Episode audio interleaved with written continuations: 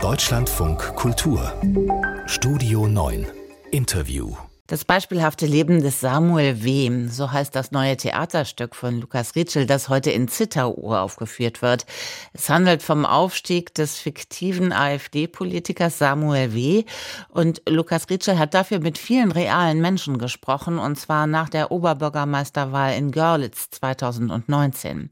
Dort lebt Ritschel und er verfolgt, wie der damalige AfD-Kandidat erst in der Stichwahl gegen den Kandidaten der CDU unterlegen ist.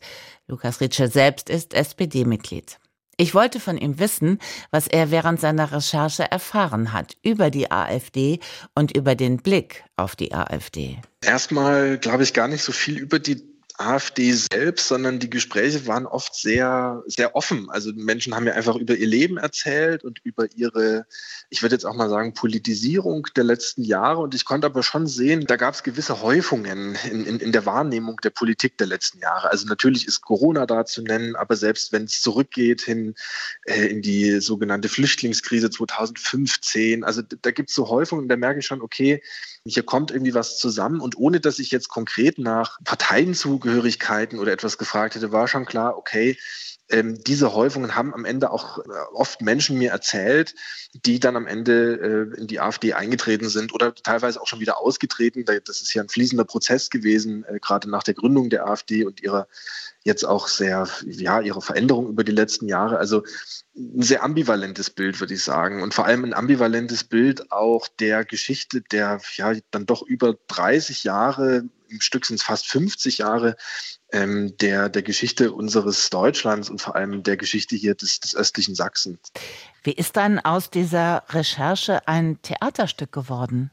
Wir hatten natürlich hier diesen OB-Wahlkampf. Ähm, zugespitzt ging es am Ende im zweiten Wahlgang äh, um CDU gegen AfD. Das war also lange bevor das jetzt in, in Pirna das erste Mal sozusagen ja geklappt hat ähm, mit dieser OB-Wahl, also zugunsten der AfD in dem Fall. Ähm, und mich hat es beschäftigt und ich fand, äh, weil das Theater Zitter-Görlitz auf mich zukam und in diesem Theater eine große damals äh, Podiumsdiskussion zwischen diesen beiden Kandidaten stattfand, dachte ich, es wäre erstmal interessant, das nochmal als, äh, als Rahmen zu nehmen, als diesen Abend nochmal ins Theater hineinzubringen, aber diesmal vielleicht sich ganz konkret zu fragen, wer sitzt da eigentlich? Und zwar nicht nur auf der Bühne, sondern auch im Publikum. Und am Ende ist das Stück ein bisschen geworden, als ähm, würden wir jetzt nicht dem Gespräch auf dem Podium lauschen, sondern als würden alle im Publikum miteinander reden. Also jeder sagt mal was äh, zu einem irgendeinem Thema und dann kommt wieder eine Widerrede auf. Also es gibt in dem Stück dann keine, ich würde sagen, keine konkrete Handlung. Die Handlung ist eigentlich die Zeit, die Chronologie. Ähm, und diese Widersprüche, die da auftauchen, ist das der Versuch einzuladen, sich am Ende vielleicht selber auch zu verorten auf diesem Zeitstrahl. Warum taucht jener Samuel W. im Stück überhaupt nicht auf?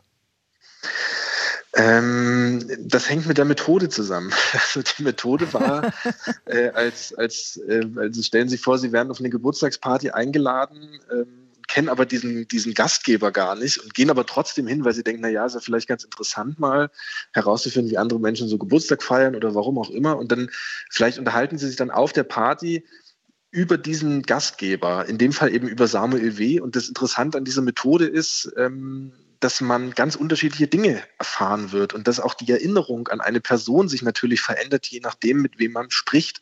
Und das ist das Zweite, dass wenn man mit Menschen spricht, dann auch irgendwann die eigene Geschichte durchkommt. Und dieser ganze Strudel an Erzählung, das war die Methode. Und deswegen fand ich es dann auch reizvoll zu sagen, ich lasse ihn gar nicht auftauchen, sondern wenn wir am Ende aus dem Stück rausgehen und uns fragen, okay, wie, jetzt wäre es vielleicht mal an der Zeit, ihn wirklich zu treffen und ihn, ihn wirklich äh, mal zu begegnen, dann äh, schon mit einer mit einem Gefühl auf, auf diese Person vielleicht zuzukommen, die aber nicht gefestigt ist, sondern die auch wieder in sich widersprüchlich ist und damit eigentlich alles offen lässt. Also letztlich ist es vielleicht am Ende der Party so wie am Anfang der Party, aber ich habe ein bisschen was über alle anderen gelernt, die da sind. Und äh, das ist der Versuch des Stücks. Also das, da steht Samuel W. drüber, aber eigentlich ist es der Versuch einer Zeitbetrachtung ähm, der, der letzten Jahre und Jahrzehnte. Welche Rolle spielt für die fiktive Figur Samuel W. die Erfahrung vom Ende der DDR? Sie gelten ja seit ihrem Debütroman mit der Faust in die Welt schlagen als einer, der ja ganz gut Deutschland, Ostdeutschland erklären kann. Ja, vielleicht ist da auch ein Missverständnis, weil ich, weil ich selber das, ähm, ich erkläre gar nicht so viel, sondern was ich mache, ist ja eher zuzuhören. Und letztlich ist das, was jetzt in dem Stück passiert oder da auf, auf die Bühne kommt, nichts anderes als das, was ich vorher auch schon gemacht habe, nämlich ganz viele Gespräche zu führen ähm, und die zu sammeln und die für mich persönlich erstmal zu archivieren. Und normalerweise, wenn ich Romanen dann draus schreibe, dann verändere ich diese Gespräche oder lasse sie einfließen in, weiß ich nicht, eine, eine Figurencharakterisierung. Und in dem Fall gebe ich dem Publikum mehr oder weniger die Rohdaten ähm, dieses Prozesses. Und das ist nicht in, in dem Versuch einer Erklärung, sondern eher in dem Versuch zu zeigen, Geschichte und auch die Erinnerung an den sogenannten Osten oder die DDR und vor allem diese, diese Nachwendezeit, die ist nicht fix. Das ist kein Monolith, äh, der einmal steht und an den wir uns zu erinnern hätten in einer bestimmten Art und Weise, sondern da sind alle daran beteiligt, die das erlebt haben. Also eigentlich ein Konzept der Oral History unter Historikern äh, verwendet und ich habe nun versucht, da eben eine Oral Biography draus zu machen, indem ich da eine fiktive Person, in dem Fall einen AfD-Politiker, in die Mitte stelle kann Ihr Stück auch eine Blaupause sein für den realen Umgang mit der AfD oder für den Umgang mit Menschen, die mit der AfD mindestens sympathisieren?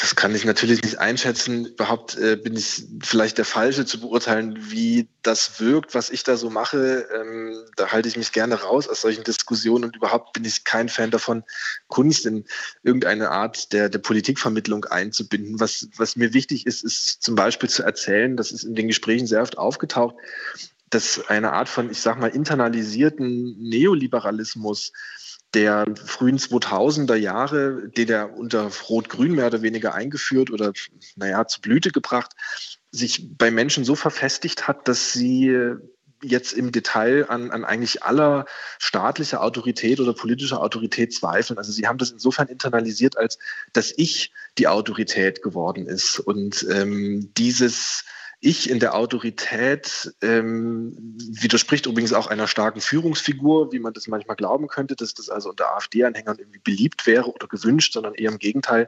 Das Ich ist die Autorität und ähm, ist infolge einer, einer Ablehnung ähm, gegenüber allen Instanzen, die da einzugreifen versuchen. Und das hängt ganz stark eben mit politischen Entscheidungen oder einer, ja, einem politischen Wind der, der letzten Jahrzehnte zusammen. Ähm, und das mal in Zusammenhang zu setzen, dass das jetzt nicht völlig aus der Welt ist, was da so manchmal gefordert wird und gesagt wird, sondern eben auch nicht unbedingt es zu verstehen, sondern erstmal aufzuzeigen, das ist, was mich interessiert.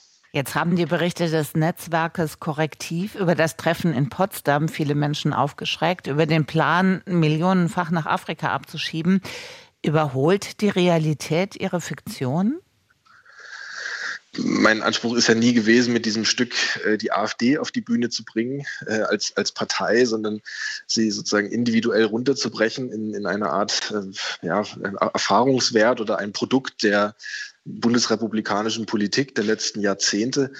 Ähm, dass das dahin führt, das ist, glaube ich, nur folgerichtig, wenn man das so hört, was die Leute da erzählt haben oder was dann in dem Stück jetzt auftaucht. Also ähm, da geht es vielleicht gar nicht darum, dass die Realität es einholt, sondern dass man das eher wieder äh, in, in eine Verbindung setzt oder dass mein Stück dazu helfen kann, diese Brücke zu schlagen, woher dieses Gedankengut kommt und äh, es vielleicht dadurch frühzeitig verhindern könnte, ein AfD-Politiker im Aufstieg ist Thema des neuen Theaterstücks von Lukas Ritschler.